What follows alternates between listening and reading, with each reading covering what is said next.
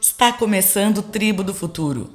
Arte, ciência, saúde e espiritualidade, com frequentes convidados que nos contam sobre suas trajetórias de realizações pessoais que nos inspiram. Aqui você ouve as canções do grupo musical Ungambicula. Eu sou Sarasvati Dasi, da Cooperativa Cultural e Artística Ungambicula. Sejam todos muito bem-vindos. Olá, aqui é Sarasvati Dasi, sejam bem-vindos a mais um Tribo do Futuro pela Rádio Vibe Mundial FM 95.7, São Paulo, capital, e podcast Tribo do Futuro. Esse programa é uma realização da Cooperativa Cultural e Artística Ungambicula, sob minha direção, produção e apresentação. Queridíssimos ouvintes do Tribo do Futuro, convidado de hoje é o economista Walter Palmieri, que vem se dedicando ao tema da alimentação, principalmente no Brasil. Ele acaba de realizar uma pesquisa bastante interessante sobre dois fenômenos que estão acontecendo no Brasil e que todos nós, de alguma forma, temos ultimamente vivenciado. Esses fenômenos são, primeiro, um aumento dos preços dos alimentos de uma forma impressionante, né, de você ir ao mercado e se assustar com a disparidade, e o fato de que os alimentos ultraprocessados, né, industrializados, estão cada dia mais baratos e os alimentos, podemos dizer, in natura, mais saudáveis, cada dia mais caros. Isso não faz sentido para todos nós, tenho certeza, e é muito importante saber as causas, ler sobre o assunto. A internet ela não é apenas um, um local de entretenimento e distração, não deveria ser. Ela contém muitas fontes de informações seguras por exemplo, a tese do Walter, que é o convidado de hoje, em que ele fala sobre tudo isso, e essa pesquisa do Walter estão disponíveis na internet. Então, eu convido você a ler, a saber, ouvir esse podcast. A gente, a gente também sabe os nossos gostos, né? as nossas preferências de aprendizado. Né? Hoje o podcast é uma fonte muito boa de aprendizado. Você pode ouvir enquanto está caminhando, enquanto está dirigindo, enquanto está no ônibus, no metrô, e, e, mas tem gente que prefere ler o livro impresso, tem gente que já prefere o, o, livro virtual. As possibilidades são muitas, vídeo. Então, hoje nós vamos falar: a falta e a alta de alimentos não deveria acontecer caso fosse uma prioridade. Isso é uma das falas do Walter aqui no programa de hoje. E a gente fica assim, nossa, mas por que, que o Brasil, que tem tanta terra, é tão abundante, tem essa, essa fama verdadeira mundial de que em se plantando tudo dá? Isso não é um mero ditado, isso é uma verdade. Por que, que então está faltando alimento, mas por que, que ele está tão caro, sendo que é produzido aqui? Isso fica na nossa cabeça, né? É preciso saber a resposta. Além desses dois fenômenos que eu citei, nós também vamos saber conceitos como commodity, insegurança alimentar e soberania alimentar. Eu fiz questão de pedir para o Walter conceituar esses termos, porque eu tinha dúvidas com relação a esses termos e com certeza muitos dos ouvintes também iriam gostar de saber exatamente o significado dessa terminologia. Vamos lá então. Walter Palmieri, seja muito bem-vindo. Eu agradeço por sua presença aqui no Tribo do Futuro em nome da Cooperativa Cultural e Artística Ungambicula. Fale de você um pouquinho, sua formação, sua trajetória, onde você nasceu, para aquele ouvinte que ainda não te conhece. E aí, Walter, falando sobre a sua tese, né, a sua tese que se chama Gourmetização em uma Sociedade Desigual. Ela trata do tema alimentação a partir da, entre outras, teoria da sociedade de consumo. Recentemente você realizou uma pesquisa sobre a alarmante alta de preços dos alimentos no Brasil e também o fato dos alimentos mais saudáveis, mais in natura, estarem ficando mais caros do que os industrializados. Para aquele ouvinte que quer saber sobre como sua alimentação e, portanto, sua saúde pode estar sendo afetada pelos fenômenos econômicos, fala um pouco sobre esses dois preocupantes fenômenos, por que, que eles vêm ocorrendo, Walter? Olá, gostaria primeiro de agradecer o convite. Fico muito honrado de, de participar aqui com vocês. Bom, meu nome é Walter Palmieri Júnior. Eu venho da cidade de Guará, em São Paulo, né, uma, uma pequena cidade do interior. Eu fiz a graduação em economia e o mestrado e o doutorado eu fiz em desenvolvimento econômico na Unicamp e no doutorado eu pesquisei sobre consumo de alimentos. A tese se chama, né, como foi falado, Gourmetização em uma Sociedade Desigual, e ela pode ser acessada no site da Unicamp gratuitamente. Desde que eu terminei a tese em 2017, eu continuo pesquisando sobre alimentos. Fiz uma parceria esse ano com a CT Promoção de Saúde, que é uma ONG muito importante, talvez a mais importante do país, em relação à luta por é, pela saúde, envolvendo alimentação, fumo. Eles brigam lá no Congresso, né? eles, é, eles fazem um papel muito importante. Né? Quem quiser conhecer, até indico entrar no site. E bom, nesse estudo, como foi já sintetizado, eu consegui acessar a informação de que os alimentos sobem de preço num ritmo mais elevado do que a inflação geral. E, e além disso, que os alimentos saudáveis, as frutas, hortaliças, é, grãos, arroz, feijão, em geral sobem de preço num ritmo maior do que os alimentos ultraprocessados, que são aqueles alimentos que não são de verdade, que são processados pela indústria. E, e eu quis, né, é, para a gente saber o que pode, podemos fazer para enfrentar esse grave problema que causa uma insegurança alimentar, né, assim, prejudica a insegurança alimentar que já é uma realidade hoje, né, incentiva uma alimentação cada vez com uma qualidade nutricional pior. Então, foi investigar o porquê isso acontece. E, e de uma vasta pesquisa, posso simplificar que há razões nacionais, internas e internacionais. Bom, as nacionais primeiro. Um fator importante para a gente começar a entender isso é a alta concentração fundiária que existe no Brasil, que é algo histórico. Né? No Brasil, as propriedades, né, quase a totalidade do território do Brasil é dominado pelos grandes latifundiários, que produzem commodities para exportar para outros países. Isso prejudica a nossa soberania alimentar, porque poucas propriedades, né, as pequenas propriedades que são as responsáveis por produzir esses alimentos de verdade que o brasileiro consome. E, e esse fator faz com que a taxa de câmbio, faz com que vários fatores afetem os preços dos alimentos, né? sendo que nós temos terra em abundância, de qualidade, muita gente querendo produzir e, e a falta de alimentos não deveria né, acontecer caso fosse uma prioridade. Um, um outro fator fundamental são, é, é o mercado internacional, né, principalmente a China, que a partir dos anos 2000 começou a demandar muitos alimentos né, do mundo todo, devido ao seu alto crescimento per capita. E, e o Brasil entrou nesse mercado, o preço dos alimentos internacionais aumentou. O, e o que provocou no Brasil?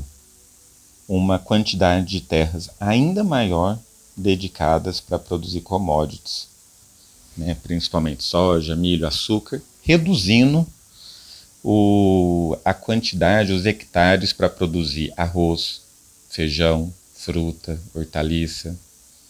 E isso que faz o alimento saudável subir num ritmo cada vez maior.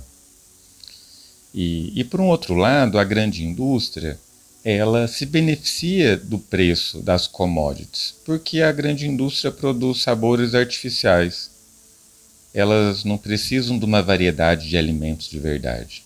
Pode ser poucos, porque ela própria vai criar né, uma vasta quantidade de alimentos mais artificiais e, e muito maléficos para é, a nossa saúde. Então a indústria ela consegue né, um barateamento por isso e também por outros fatores. O que é commodity? O que é soberania alimentar? O que é insegurança alimentar? Uma ótima pergunta, porque esses três conceitos, eles são chaves para entender esse assunto. Então, primeiro, commodity. Commodity nada mais é do que aqueles produtos que em geral são exportados, né, então são comercializados no mercado internacional e não são industrializados. Não há diferença entre eles, então existe um mesmo preço. Então, soja é negociado no mercado internacional sempre no mesmo preço. Né? Não existem marcas, não existem grandes diferenças é, principalmente porque não há nenhum processamento envolvido. Então, nós temos várias commodities de alimentos, né? soja, milho, açúcar. Um outro conceito né, importante está ligado à soberania alimentar. Soberania alimentar está ligado ao direito que um povo tem de determinar, de escolher o que produzem alimentos e o que consome. E, e, esse conceito ele se relaciona com a insegurança alimentar. Vou explicar por quê. Insegurança alimentar é uma forma moderna de se quantificar, de se pesquisar e comparar diferentes regiões é, do mundo, porque a metodologia é feita pelo órgão ligado à ONU, é, medir os graus de insegurança alimentar que uma família possui. Então existe a insegurança alimentar leve, que é o que? É aquela família que tem uma ingestão de é, calórica suficiente, só que não sabe se no mês seguinte terá novamente e, e já tem que mudar a qualidade do que consome, muito provavelmente porque a renda é insuficiente para escolher o que quer consumir. Então, é, a insegurança leve, ela não é a fome como nós conhecemos, mas ela já demonstra uma instabilidade, né, uma insegurança, uma vulnerabilidade. E ela é importante muito porque se ela cresce, mostra que os preços dos alimentos saudáveis são fundamentais, porque senão toda essa porção, que é quase um terço da população, vai consumir, infelizmente, o que é mais barato, né? o que pode comprar, que normalmente está ligado a produtos ultraprocessados né, em muitas das etapas alimentares, em prejuízo né, da saúde das famílias. Bom, o, o conceito de insegurança alimentar moderada é quando você já tem alguma mudança, pelo menos em algum membro familiar, na quantidade e não apenas na qualidade do alimento. E a grave é o que nós consideramos que é a fome, propriamente, né? quando há alteração de qualidade e quantidade da família. A insegurança alimentar grave ela estava diminuindo né, no, no Brasil. Em 2014, ela chegou em um menor nível em muito tempo. O Brasil comemorou que saiu do mapa da fome, mas desde então foram desmanteladas né, algumas políticas públicas relacionadas à alimentação, né, além de uma não prioridade nessa área, além do alto desemprego, tudo isso levou é, a insegurança alimentar grave subir para 9%, que é algo muito grave, é muito, muito representativo. E na, e, né, e na pandemia isso foi agravado ainda mais. Ele, esse conceito, ele se relaciona, eu falei, à soberania alimentar, por quê? Porque se, se o Brasil, que tem uma quantidade de terra agricultável de qualidade muito vasta, muito vasta, com muita gente querendo produzir, é, não deveríamos ter fome. Se houvéssemos essa, essas rédeas do que deveríamos produzir e consumir. Estamos conversando com o economista Walter Palmieri sobre sua tese Gourmetização em uma Sociedade Desigual e sobre a sua recente pesquisa sobre a alta dos preços dos alimentos no Brasil. Não deixe de ler Raiz das Estrelas, O Jardim que é Meu, Um Jardim que é Nosso, um tratado sobre ética profunda do escritor Pavitra Shankar. A importância de se aprender a ler os eventos e apurar a percepção. Você adquire esse livro no site da Amazon ou diretamente no www.pavitrashankar.com.br. Walter, enquanto economista dedicado à questão da alimentação, quais soluções e caminhos você vislumbra para que a população brasileira possa, a longo prazo, preparar três refeições fartas e saudáveis por dia? Você diria que existe uma falta de vontade política de solucionar a questão baseada no egoísmo? O que você pensa disso tudo? E aqui eu agradeço mais uma vez e me despeço, querido Walter, que eu já conheço há bastante tempo, e até a próxima. Ótima pergunta. Bom, queria começar falando que, sim, no longo prazo que nós vamos resolver né, as questões estruturais, mas também temos que pensar no agora, porque as famílias que estão passando fome, né, um número muito elevado, elas precisam de comer hoje, né? E elas precisam de comer bem, com qualidade hoje. Por causa da urgência, é necessário juntar as pessoas que se importam com esse tema. E existem muitas pessoas né, que se importam. Tenho conhecido um número gigantesco de instituições, de pessoas que dão a vida, né, se dedicam muito o seu tempo para essa questão. No longo prazo, nós temos que enfrentar de diversas maneiras. A mais delicada delas em relação à terra, porque é algo histórico. Né? O Brasil já nasceu com uma terra muito mal dividida e nunca foi enfrentada. E, e por isso cria-se um tabu, como se, olha, há 500 anos é assim, então nunca vai mudar. Mas tudo muda.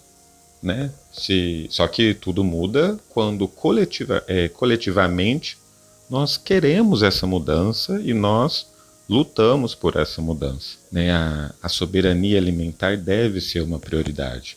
E, assim, algo que nós já estamos fazendo, já estamos lutando, é, é lutar para favorecer o pequeno produtor é, agrícola, que nós chamamos de agricultura familiar, é o que salva muito país, porque mesmo com baixa infraestrutura, com baixo investimento, eles produzem uma variedade, quantidade de alimentos muito significativa.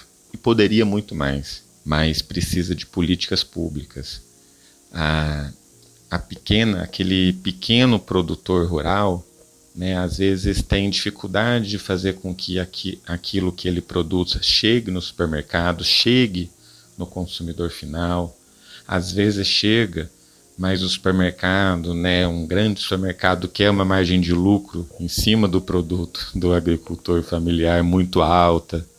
Então a gente tem que procurar é, lutar por, por eles, porque lutar por eles é lutar por nós, é lutar por essa soberania, é lutar por uma alimentação melhor. A gente tem que olhar tanto no consumo como na produção. A produção ela tem que ser mais variada, e ela tem que privilegiar o pequeno. O Estado dá subsídio, crédito muito farto para o grande, que já tem, que já tem muito recurso. E, e por isso que o pequeno precisa de um auxílio muito maior. O Brasil construiu várias políticas públicas importantes, referências no mundo né, em relação a isso. A merenda escolar, o banco né, de, de alimentos que foi desconfigurado, né, foi eliminado recentemente. Então, as políticas públicas na área da alimentação devem voltar. Acredito que nesse governo atual, e é uma opinião minha, é, é muito difícil porque há poucas pessoas no governo atual que estão interessadas em mudar essa realidade. Mas na sociedade civil, há muita gente interessada. O, o egoísmo, você falou em egoísmo, eu acho que muitos têm egoísmo, mas muitos não têm. E eu acho que a gente tem que ter esse olhar. é, e estar tá do lado das pessoas que querem mudar coisas que não se referem apenas para si, né? se referem a, ao problema nacional. Né? Aquela pessoa que está alimentada, mas se inquieta, não consegue fingir que tudo está normal. Né? As coisas não estão normais né? para muitos milhões de brasileiros. Então, bom, é isso. Queria agradecer novamente o convite. É, muito obrigado. Espero que me chamem numa próxima. Um abraço. Eu me despeço de vocês com uma canção do grupo musical Gambicula, Aprendendo com o meu Jasmim. Composição, arranjos e voz, Pavitra Shankar. Esse é o Tribo do Futuro, programa de rádio pela Vibe Mundial FM 95.7, podcast Tribo do Futuro. Eu sou Sarasvati Dassi. Até o próximo programa.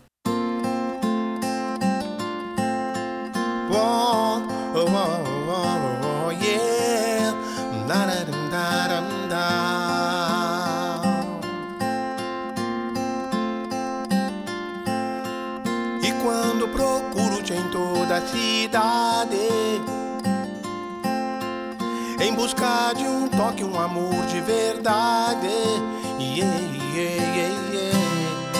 O escuro, a lua, claro e céu, anel. Pela rua com jasmim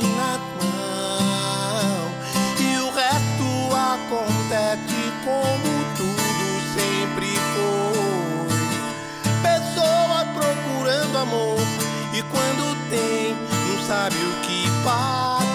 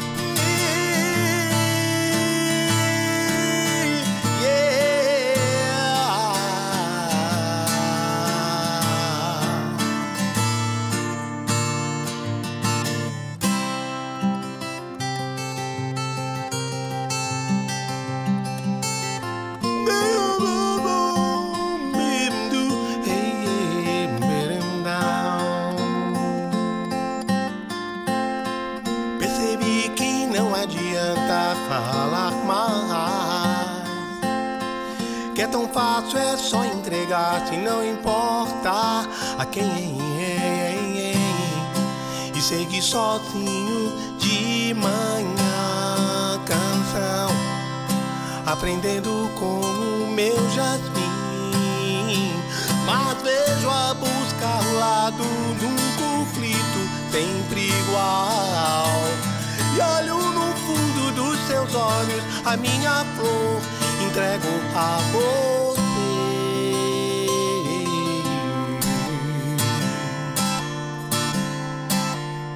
Não